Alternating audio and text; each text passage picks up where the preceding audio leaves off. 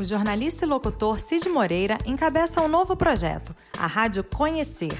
A emissora Via Web é tocada ao lado dos dois sócios, Sérgio Azevedo e Ciro César, e também conta com a participação de Fátima Moreira, jornalista e esposa de Cid.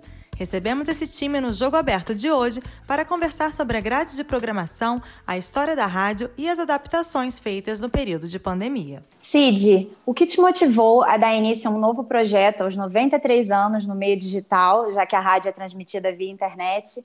E como surgiu a sua parceria com o Sérgio e com o Ciro?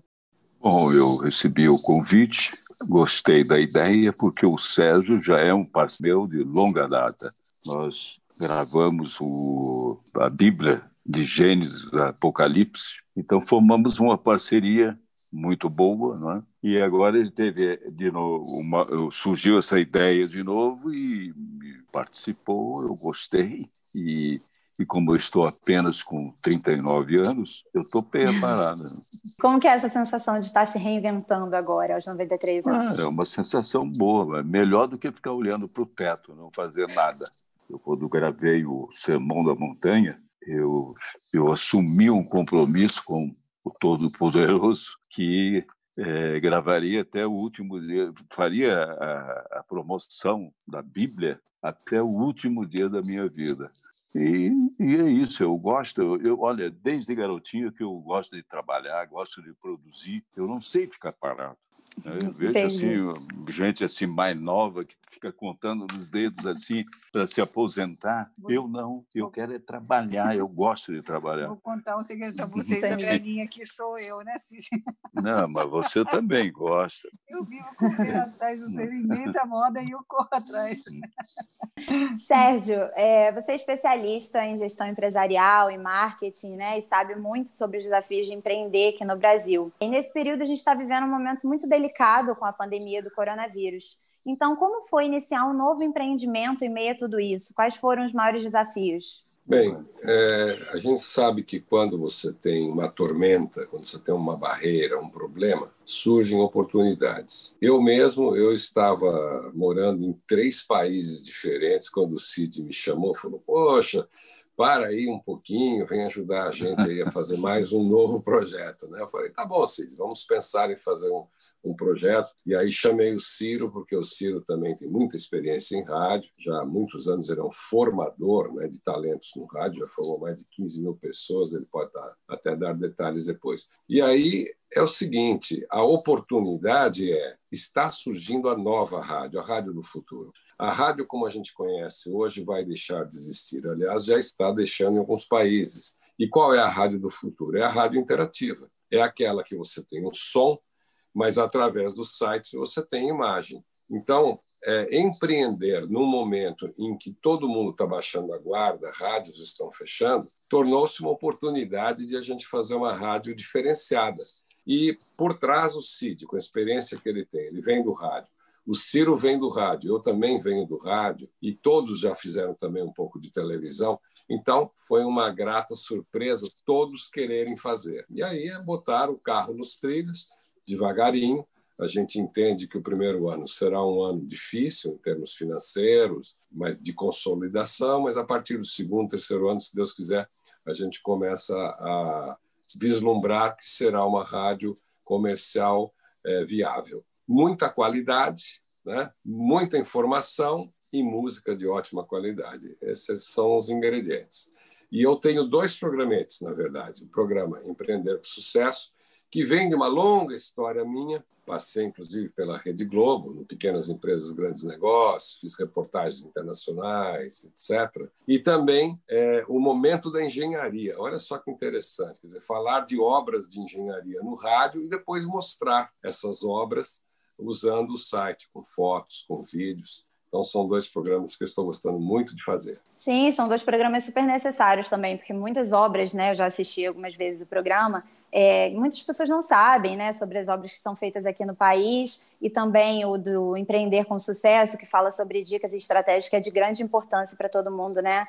Saber como que age nesse momento tão difícil. É, Cid, para você, quais são os prós e os contras assim dessa nova era digital que o rádio está vivendo hoje? Eu não vejo nada contra. É o novo, é um desafio e a gente está disposto a brigar, né? Vamos. Tem a facilidade de. É, é, é, mais cômodo até. Agora, por exemplo, dizia que eu apresentava o jornal de bermuda. Agora eu posso até apresentar isso aqui de bermuda. É verdade. Você tem um estúdio na sua própria casa, né? Você faz todas as chamadas, tudo de casa sim, mesmo. Nós estamos aqui no estúdio agora. Né?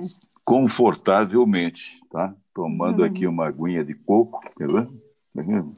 Ó, tá vendo? Super confortável. É, Ciro, você é diretor artístico de programação da rádio. É, tem alguns programas que falam sobre reflexão, autoconhecimento, inteligência emocional, né, como o De Bem com a Vida, o Voice Over e o Deixa Fluir. É, a pandemia, de certa forma, influenciou nessas escolhas, porque também a assinatura da rádio é inspirar pessoas a transformar atitudes. Isso teve alguma influência ou já estava decidido? Sim, Tayane, houve assim uma influência bastante grande em a gente decidir fazer programas mais introspectivos. Nós tivemos um crescimento de audiência e, por outro lado, o volume de negócios do rádio caiu, perdeu por conta da crise da pandemia. E nós pensamos coisas que pudessem trazer ao ouvinte um conteúdo motivacional, e aí foi que nasceu o interesse de nós buscarmos, nesses conteúdos, uma forma de levar para a pessoa aquilo que ela estava desejando nesse momento de pandemia e de dificuldade psicológica. Fátima, o Cid tem um canal no YouTube de grande sucesso, né? E você faz participação em alguns vídeos de receitas culinárias, exercícios físicos na quarentena. E você também tem o programa Crônicas da Vida na Rádio, né? E recentemente até só um comentário do YouTube, os vídeos lindos de vocês dos 20 anos de casamento. Esse sucesso no YouTube foi o que te motivou a fazer o Crônicas na Vida na Rádio Conhecer? Nós temos 20 anos de parceria no casamento, na vida, nós namoramos, nós trabalhamos, temos a mesma profissão, e, e isso é, é, é muito forte para a gente. Então, é por isso que eu decidi ter o Crônicas da Vida né, na, junto na rádio, para ter mais esse vínculo, mais essa relação afetiva envolvendo coisas que nós gostamos de fazer. Ele diz que gosta do meu texto e eu gosto de falar, vocês estão vendo, e de falar coisas que possam ajudar outras pessoas a se sentirem adequadas, confortáveis saberem que todos nós temos humanidade, todos nós temos as dificuldades, tem as coisas hilárias que acontecem na vida da gente, tem as coisas absurdas. Isso faz parte da vida. Todo mundo, ninguém está isento disso. Nem o mais rico, nem o mais pobre, nem o menos religioso, nem o mais religioso. Isso faz parte da natureza humana. Por isso que eu disse, achei bacana fazer o Crônica da Vida. O Cid me incentivou, o Sérgio e o Cid deram maior força também. Eu espero que, que, que agrade bastante, né, Cid? Com certeza. Cid, você atualmente se sente plenamente realizado de estar retornando às raízes da rádio? Sente falta da TV, da bancada do Jornal Nacional?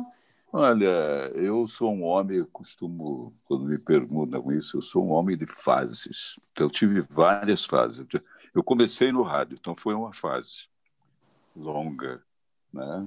O, daí houve até uma passagenzinha até pelo teatro. Eu participei do Como Vencer a Vida Sem Fazer Força, que os astros eram Moacir Franco e, e a Ma, é? Marília, Marília Pera.